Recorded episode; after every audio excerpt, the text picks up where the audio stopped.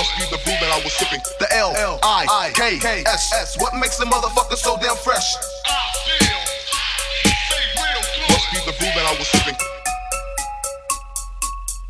Welcome to the next level. Use a nigga, everybody diss, cause you can't bust this. You got a bad name like Dick Butkus. Welcome to the next level. A rhyme flowing, scratching, hooking up beats and hoe catching. Every time I come home, I got 50 messages. I only call back the girls with big, big breasts. Ooh, I got biddies in all the major cities. The safest way to have sex is right between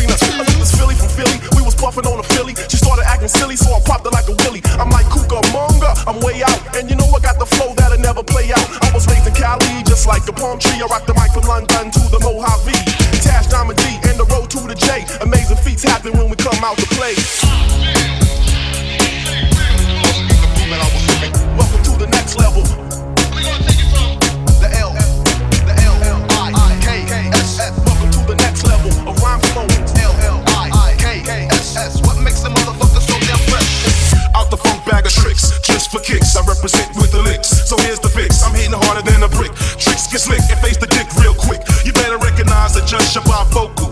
Vocals. Your style is local. I sit on beaches in Acapulco.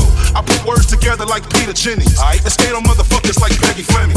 So woes are those who owe. From 10456 to 90210. I'm sipping on pina colada. Two blocks off La Cienega at the Ramada. But hold up, I'm not done yet. I get hard like the perm pimps wear on sunset. So recognize when you feel it. D-I-T-C, you can't steal it. Alright?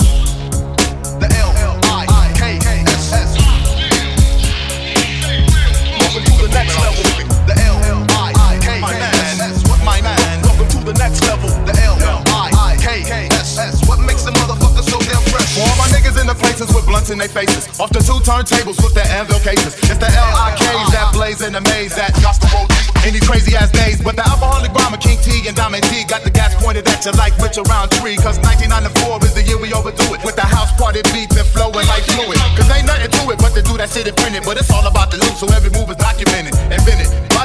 For lyric kicking, cooling out with your bitch, eating sweet and sour chicken. Exceeding visa limits if the tab's on you. I get drunk and reminisce about the shit I used to do. We used to take out cruise as a hobby after school in the lobby. Me, my B, and my beatbox Robbie. Sending kids back to the lab for more practice. Uh-huh. The only way they'd win if we battle see who's the wackest. Ten years later, still a hip hop slave. A prehistoric b-boy making beats in my cave. The L I K S S. What makes the motherfucker so damn fresh? It's the liquid flows that we spilling on you. Broadcasting live